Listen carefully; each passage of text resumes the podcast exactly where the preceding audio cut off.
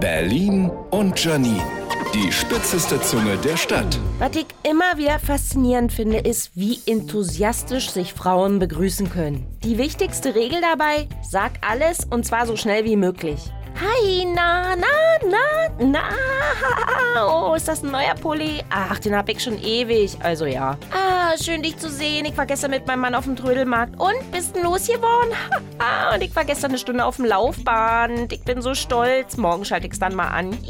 Während dieses Begrüßungsfestivals sind Frauen so aufgekratzt wie Eichhörnchen auf Ecstasy. Wie Rubbellose reiben sie sich die ganze Zeit gegenseitig an den Armen. Wenn Männer sich begrüßen, klopfen sie stattdessen auf den Tisch und grunzen. Ich mach mal so, wa? Berlin und Janine. Auch als Podcast auf rbb888.de.